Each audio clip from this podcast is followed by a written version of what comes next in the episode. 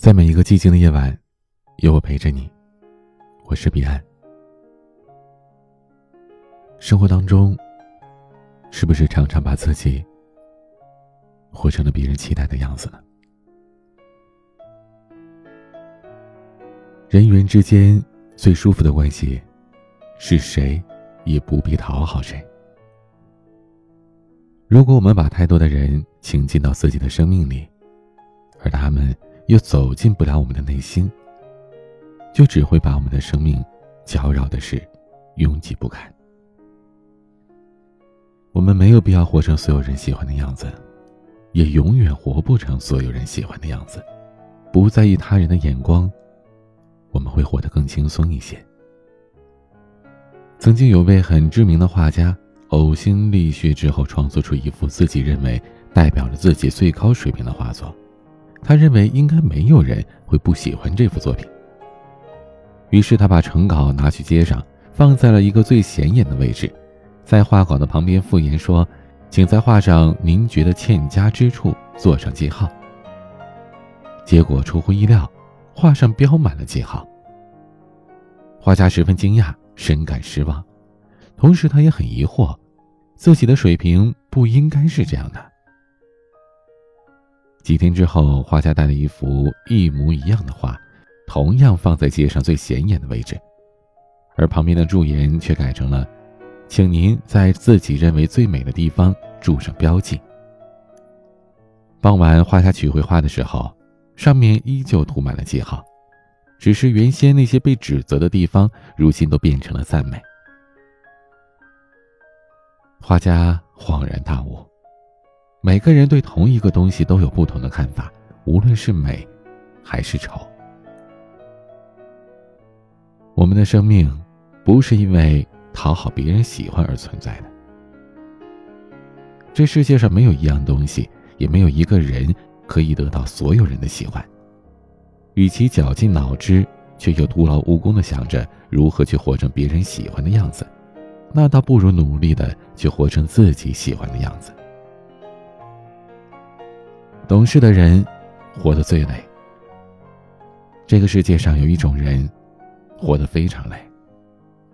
刚毕业的小王说，他被亲戚安排到了工作的地方，在那里生活非常痛苦，庞大的压力、空前的疲惫和无端的指责，他几度崩溃，却只能勉强的撑着，去努力的满足各种要求。他的朋友问他有没有想过离开，或者和自己的父母交流一下呢？小王说。不可以的，我不能让他们失望，我不能给他们添麻烦。生活当中，我们经常没有办法拒绝别人的要求。同事找自己帮忙串班，自己明明已经有安排了，可是不想伤了同事的感情，就答应了。同学向你借钱，本来你的经费也很紧张，可是为了同学的面子，还是答应了。可是这种勉强自己答应的事情，通常在过后会让自己非常的后悔，会觉得自己明明应该拒绝的呀。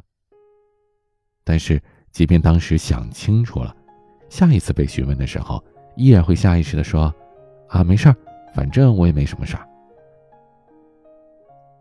懂事的人都习惯于隐藏自己真实的情绪，因为懂事总替别人着想。因为懂事总是笑着原谅，因为懂事总是包容谦让。久而久之，没有谁会在意他们的喜怒哀乐，也没有谁能体谅他们的不容易，更没有人来心疼他们的委屈。他们看似是人缘极好，关系稳定，但讨好别人背后的疲惫啊，只有自己知道。我们身边经常有这样的人，他也许貌不惊人，也许才不出众，却在无形当中有着一股别样的魅力，让人想要与之亲近。他们让人感觉舒服，和这样的人在一起，就像听一曲舒缓的音乐，品一杯醇厚的热茶，让时光如流水般恬淡素净。在言谈之间，无论说的话是酸甜苦辣。他们都能把每一句话平缓接起来回答，从而不让一句话落地或者是磕碰。不卑不亢，得体有礼，不过分的恭维，却如沐春风。与这样的人相处啊，总是感觉时间过得很快。这样的人不会刻意讨好，刻意的让别人舒服，但是他的一举一动都会让人发自内心的想要与之共处。两个人的相处，礼尚往来，双方彼此付出。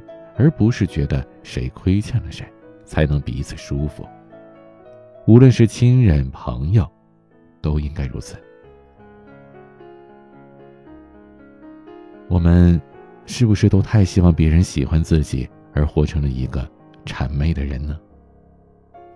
因为害怕起冲突，害怕让别人不高兴，别人侵犯了自己的原则底线的时候，明明自己已经很不愉快了，但还是不表达出来。硬生生的把自己活成了讨好型人格，生活绝望而又艰苦。与其做个好人，我宁愿做一个完整的人。做一个好人，你需要顾及周遭的一切，但做一个完整的人，却能活出最真实的自己。人与人之间最舒服的关系是不必讨好，你做你自己，我做我自己。不需要刻意的去迎合谁，这样也许会因此失去一些人、一些关系，但那些接纳了真实的自己，依然选择留在身边的人，才是我们生命当中值得珍惜的存在。今天的晚安曲《逆流而上的你》，欢迎添加我的私人微信号。彼岸幺五零八幺七，我是彼岸，晚安。就算生活会让你失望，悲伤成河